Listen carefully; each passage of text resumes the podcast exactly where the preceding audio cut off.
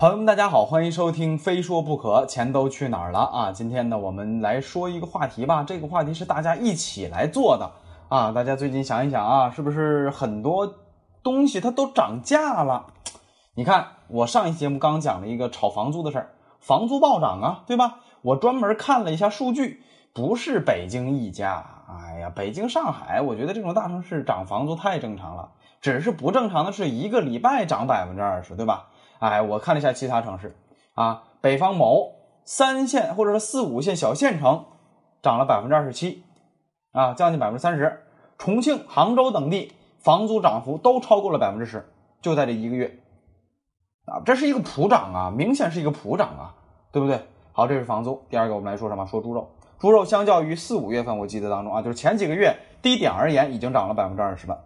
啊，今天我有观众又给我留言说说鸡蛋，他关注啊，一段时间来说涨了快一倍了。哎，这个石家庄的朋友跟我讲说，他们小区的这个菜涨价了。接下来我们再来看什么？看这个教育，教育里边肯定不是说学费呀，而是什么补课费啊。这个上海这边我了解，一一科啊，一堂课或者说那两节课，就这一次吧，千把块啊。这个一个月你就这样算吧，这个一个孩子。要是多补几科，这一个孩子补课费一个月万把块钱，很贵很贵的啊！我不知道别的城市什么情况啊。这个大家我说完之后，跟大家知道我要问什么了吧？其实我要问的是 CPI 的一个情况。前两档节目大家也看了，也听了，我讲了 CPI 的构成是吧？吃喝抽啊住这几项就占据了多少了？占据了百分之五十的比重。当然。吃喝抽这个都算什么？算食品里边啊，食品占百分之三十，住占百分之二十。住里边说的是房租和水电，水电的话基本没涨啊。这个上市公司很多电力公司这个电价基本没涨，就算它这个火电厂啊，包括这个那谁那个那个呃煤炭涨价，电力企业很难受，它这个电价都不能涨，原因就是因为关系国计民生吧，这个涨太多，这个老百姓受不了。啊，所以这个水电，我觉得它虽然有涨啊，这个不会太大。个别企业、个别的电力公司，我看了他们涨那么一丢丢啊，非常少那一点儿啊，没什么感觉。所以综合来讲的话啊，CPI 里边这几个大项我们都能看得到，像什么电影票钱啊等等等等这些，这个都那样啊，因为有票补等等等等都没有太大变化。所以啊，咱们今天这档节目啊，不说什么别的东西了，就是咱们所有的观众朋友啊、听众朋友一起来说说您身边。涨价的那些东西啊，你就描述描述。比如说，你要是租房呢，你说你的租房在哪儿，哪个城市啊？这个涨得怎么样？比如说，你吃的牛肉面涨了多少钱啊？买个鸡蛋，买个肉，买个菜啊，涨了多少钱啊？您就描述一下，咱们大家一起交流交流啊，看看到底这个 CPI 到新的月份它会有怎样的变化啊？在这里给提醒大家，七月份 CPI 是二点一，这个 CPI 的事情它有一个逻辑链条，是这样的：CPI 一旦超过百分之三。它就是通胀抬头，如果是连续两个月超过百分之五，那这个就是通胀啊，这个必须得加息了啊！连续涨两个月的这个 CPI 超过百分之五，然后咱们这个收入又不怎么动，你这个必须得加息啊！因为这个通胀它压不住啊，它慢慢的涨到十几、二十几，这已经是比较厉害了，通胀非常厉害了啊！所以呢，它会引发加息，就说白了就是货币收拢。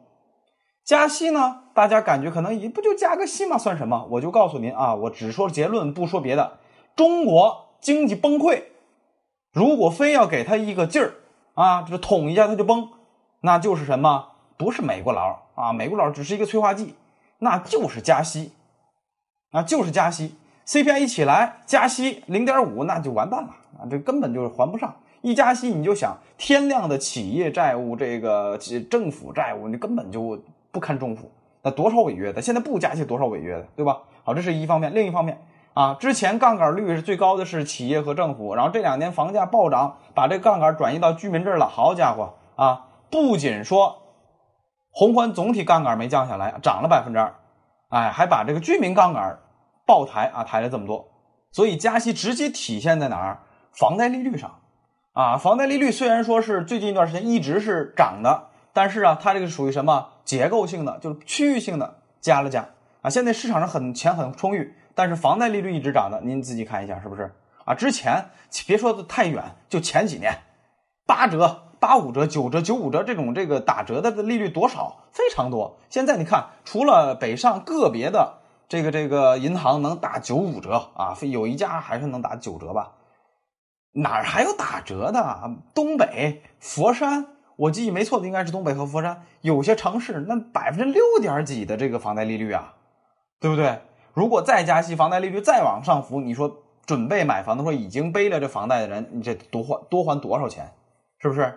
所以这个逻辑链条就来了吧？大家懂了吧？啊，一个是什么？一个是我们今天所说的 CPI 如果涨得太多，就说白了就物价涨太多。刚才我说那几项啊，涨太多的话。就有加息的压力，那加息一一加完，咱们这么多天量债务啊，地方政府债务、及企业债务等等等等都算起来，我记得有人算过是 GDP 的三四倍，啊，这很恐怖的啊！一块钱 GDP，你三四块钱的债务，这很恐怖的。所以你一加息，债务扛不住，大量违约，一违约了，企业扛不住啊，企业得破产，对吧？然后这个咱们房贷的朋友，这个房子扛不住，卖不出去，房价跌。对吧？哎，然后这个政府还不上钱，或者说发不出债券，你老百姓或者说这个公务员等等等等，又发不出工资来。哎，在这里给你大家提醒一下啊，有四五百个地方政府上了失信人名单说白了什么？没信用不还钱，然后上了这个失信人名单都是法院拉的啊。政府啊，跟法院按理说是一家人呢。你看他失信，那没办法，那实在不行了，把他拉进去了。